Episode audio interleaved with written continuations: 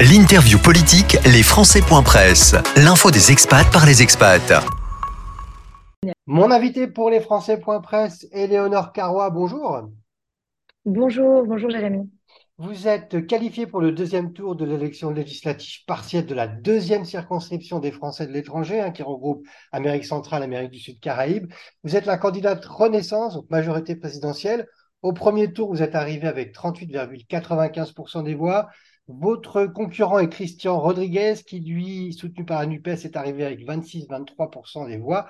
Mais avant que le Conseil constitutionnel n'annule l'élection pour un dysfonctionnement dans le vote Internet, vous aviez déjà été élu en juin 2022, donc vous avez déjà fait 7 à 8 mois à l'Assemblée nationale. Alors j'ai envie de vous poser en première question, quel est le bilan, le premier bilan d'Eolor Carrois dans ces, dans ces 7 ou 8 premiers mois à l'Assemblée? Alors, mon, bilan que j'ai d'ailleurs préparé, qui est un document qui fait une trentaine de pages, est, euh, très riche et assez varié. J'invite euh, tous les, électeurs et les Français d'ailleurs à, le consulter et à voir par eux-mêmes. Je m'étais engagée euh, en, en juin dernier à faire de ce mandat le mandat de la proximité.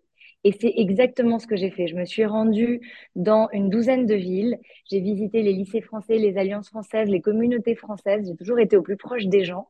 Lorsque je n'ai pas pu me déplacer, euh, j'ai organisé des permanences virtuelles avec des individus qui étaient dans des pays où je n'avais pas encore pu euh, me rendre. Évidemment, dans chacune des villes où je suis allée, j'ai organisé des permanences euh, présentielles.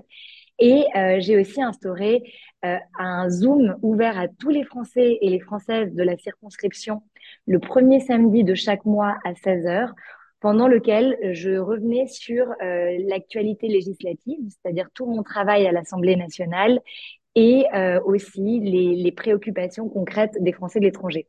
Donc ça, c'est pour l'aspect proximité.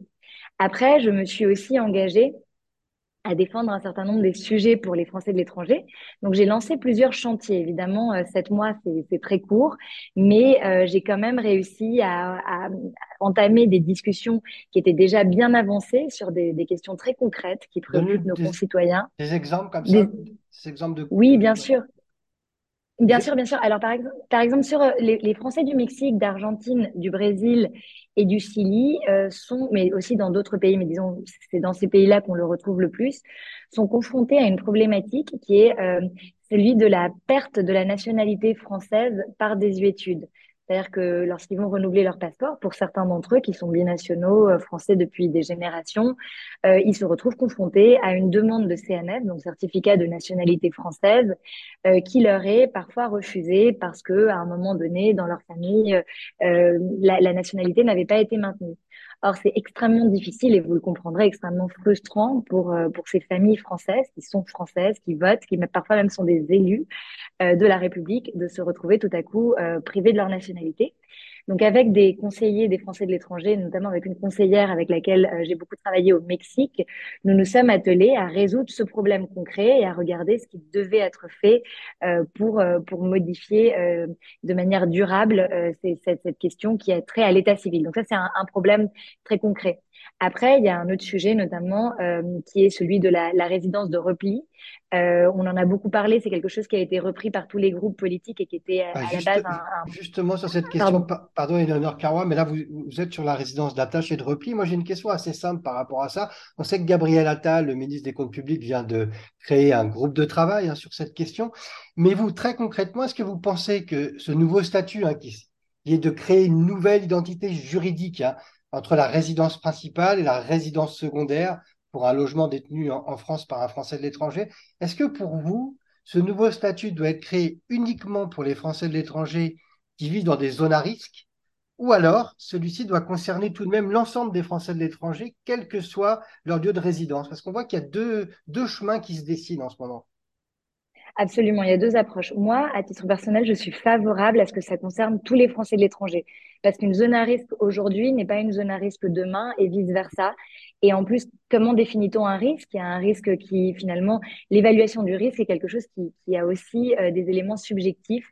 Et euh, je pense que ça serait très dommage de laisser euh, cette appréciation à des personnes qui, d'ailleurs, ne seraient pas forcément sur le terrain. Donc, pour moi, c'est quelque chose qui doit être global. Et d'ailleurs, je, je, précise que mes opposants politiques, lors du début de la campagne, lors du premier tour, m'ont critiqué parce que je n'avais pas voté un amendement qui avait été déposé qui visait à créer, comme si on pouvait d'un coup de baguette magique, créer la résidence d'attache, nouveau concept juridique en un coup d'amendement au PLF. Et donc, je n'ai pas, je n'ai pas voté cet amendement parce que déjà, cet amendement a été très mal rédigé. Ensuite, il laissait toute l'attitude euh, au ministère des Affaires étrangères pour définir finalement ce cadre qui, à mon sens, doit être défini par les parlementaires. Et, euh, de toute façon, euh, le, budget euh, ne l'a pas retenu. De toute façon, il a été, rejeté par l'ensemble des groupes. Et c'est quelque chose de très important et que, qui, qui difficile à comprendre et que moi-même, je, je, je, ne, je, ne comprenais pas de manière aussi précise avant d'arriver à l'Assemblée nationale. C'est que il y, a beaucoup de, de, propositions qui sont faites, qui ne sont pas réfléchies, qui ne sont pas mûries. Et ça ne sert à rien de, de faire un millefeuille législatif. Il faut vraiment créer un concept cohérent, un concept qui réponde aux besoins des Français de l'étranger et s'assurer qu'il soit appliqué plutôt que euh, de faire justement ce type d'amendement spectacle. Donc, donc je, je, précise pour répondre parce que je sais qu'on m'a on m'a on m'a critiqué dessus. C'est assez clair, mais là effectivement avec ce groupe de travail là sur, organisé par euh, Gabriel Attal, les parlementaires des Français de l'étranger seront inclus hein, dans cette euh, dans cette discussion.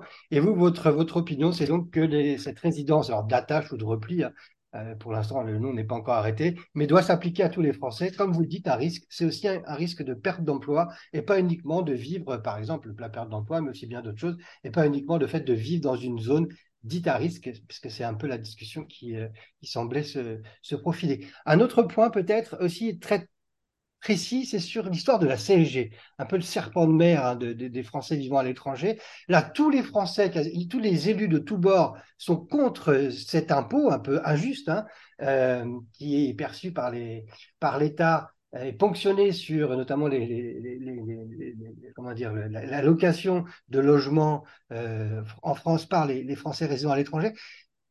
Concrètement, comment on fait pour supprimer cet impôt alors que tout le monde est d'accord pour le faire et, pourtant on ne voit pas vraiment avancer les choses.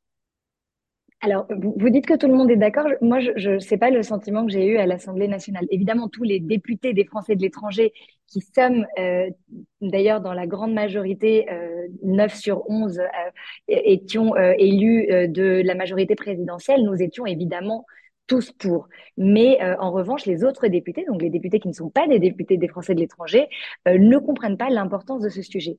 Alors moi, j'ai fait quelque chose qui n'avait pas été encore fait, parce qu'évidemment, vous dites c'est un serpent de mer, ça revient régulièrement. Et moi, j'ai préparé des amendements euh, que j'ai déposés lors du PLF, donc de l'examen du projet de loi de finances, qui étaient signés par des députés des Français de l'étranger, mais aussi par des députés qui ne sont pas des députés des Français de l'étranger. J'ai commencé à sensibiliser mes anciens collègues de l'Assemblée nationale de, de, de plusieurs bords d'ailleurs, sur l'importance et sur l'injustice fiscale que cela représente. Et je peux vous dire qu'on revient de très très loin, mmh. parce que plusieurs partis, notamment euh, la France insoumise, mais aussi euh, le Rassemblement national, enfin c'est surtout les extrêmes, mais il y a plusieurs partis qui voient encore aujourd'hui, et ça m'a choqué à l'Assemblée nationale, qui voient encore les Français de l'étranger comme des exilés fiscaux qui auraient quitté la France parce qu'ils auraient quelque chose à cacher. Et euh, avec euh, mes collègues députés des Français d'étrangers, nous nous sommes euh, levés pour prendre la parole, pour, euh, pour préciser que ce n'était absolument pas le cas. Et d'ailleurs, pour les Français d'Amérique latine et des Caraïbes, ce n'est vraiment euh, pas du tout la majorité des cas, loin s'en faut. Donc, donc pour moi, cette question-là, elle est très importante. Elle fait pas encore l'objet de, de l'unanimité, loin, loin de là, mais c'est très important de la prendre collectivement. Et encore une fois, quand je vous parlais de travail en profondeur, de travail, de pédagogie et aussi de contrôle auprès du gouvernement pour qu'ils comprennent à quel point c'est injuste pour les Français de l'étranger qui résident en dehors de l'Europe, ben, c'est précisément ce travail-là euh, qu'il revient de faire lorsqu'on est euh, député des Français de l'étranger. Et c'est au sein même du groupe Renaissance, enfin des groupes de la majorité, Modem, euh, Horizon, Renaissance, il y a ce travail de pédagogie à faire? Absolument, absolument. Et c'est ce que j'ai commencé à faire moi pendant les, les, premiers mois de mon mandat. Et comme je vous disais, j'ai réussi pour la première fois à ce que cet amendement-là, qui touche seulement aux Français de l'étranger, soit co-signé par plusieurs députés qui ne sont pas des députés. D'ailleurs, ça a été défendu en commission par des députés qui ne sont pas des députés euh, des Français de l'étranger. Donc ça, c'était vraiment une première.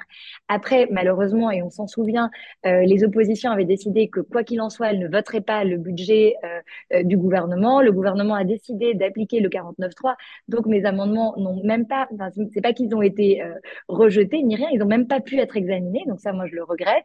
Mais pour pour le prochain PLF LF, soyez-en sûrs, si je suis réélue, je referai ce travail en profondeur, ce travail aussi auprès du gouvernement pour faire comprendre l'injustice fiscale qu'il existe aujourd'hui par rapport à ce sujet de euh, la CSG-CRDS. Et j'entends bien m'y atteler, en tout cas, euh, mener toutes les batailles pour qu'on réussisse enfin à le supprimer pour les Français qui résident hors Europe. C'est très clair, je pense, Éléonore Carrois. Vous venez d'évoquer le 49.3. Vous êtes en campagne électorale.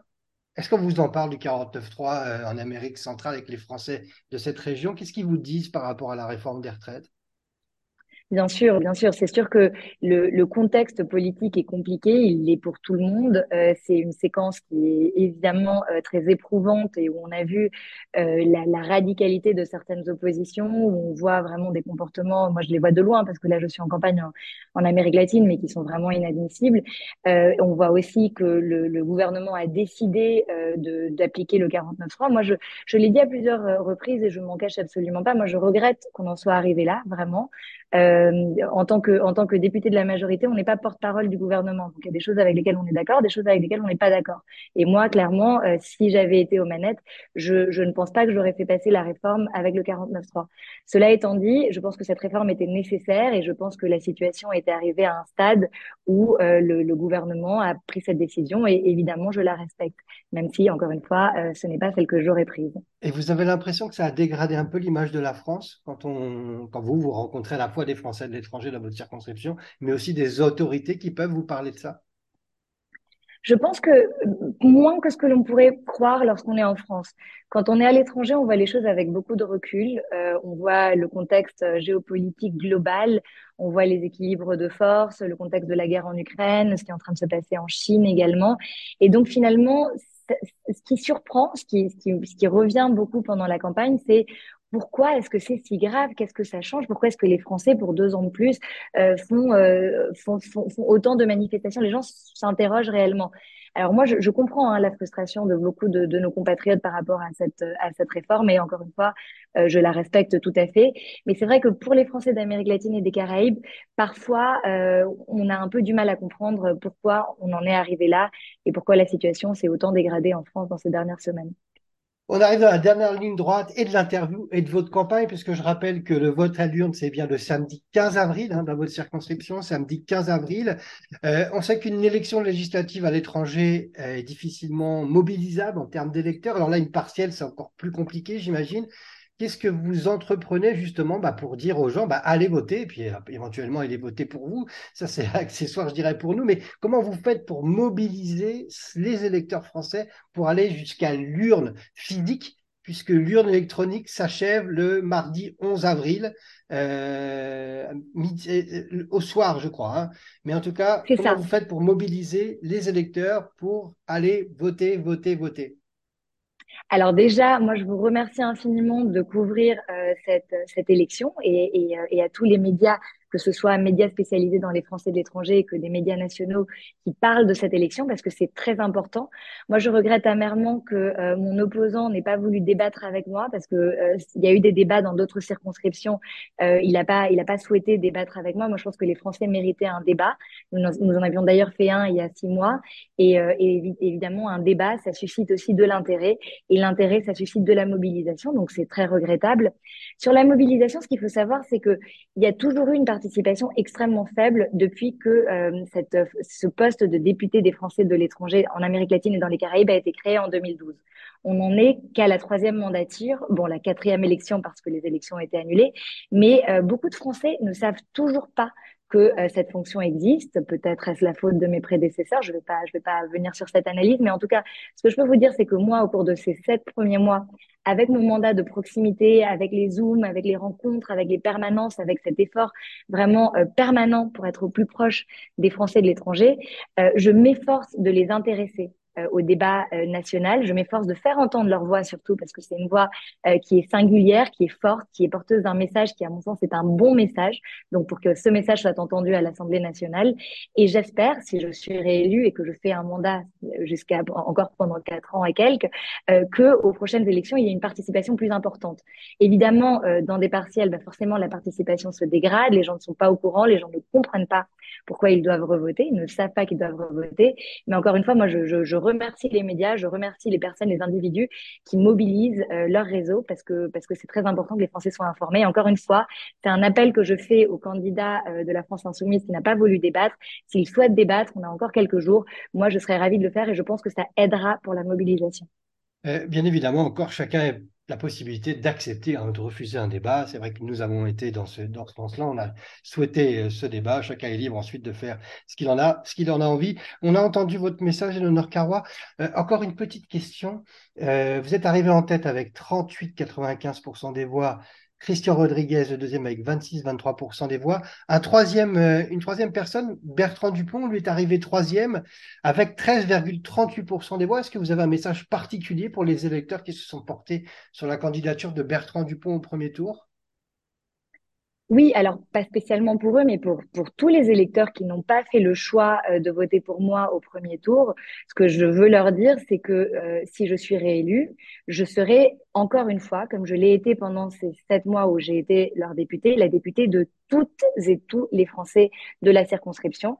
Je travaillerai avec tous leurs élus locaux, et d'ailleurs Bertrand Dupont est lui-même un élu local respecté euh, au Brésil, et donc le, le, le, message est celui-ci. Moi, je ne suis pas dans une logique de parti, je ne suis pas dans une logique d'opposition, je ne suis pas dans une logique de mettre les Français les uns contre les autres, je suis au contraire dans une envie de rassembler les Français, euh, les Français de l'étranger parce que nous avons euh, des, des, demandes, des besoins, des, des, préoccupations qui sont, qui sont propres aux Français de l'étranger et que ces préoccupations-là, elles méritent d'être entendues et défendues à l'Assemblée nationale et que la plupart de ces préoccupations-là, ce ne sont pas des préoccupations partisanes, ce sont des préoccupations qui sont euh, vraiment euh, très terre à terre. Il y a beaucoup de choses qui sont euh, très compliquées pour nos concitoyens aujourd'hui, comme l'accès au consulat qui reste très difficile dans certains pays, des consulats qui ferment comme au Paraguay et ça aussi c'est extrêmement compliqué. Et ça sont des choses qui n'ont pas de couleur ni de parti et que moi, je m'engage évidemment à euh, porter euh, à l'Assemblée nationale s'ils me font euh,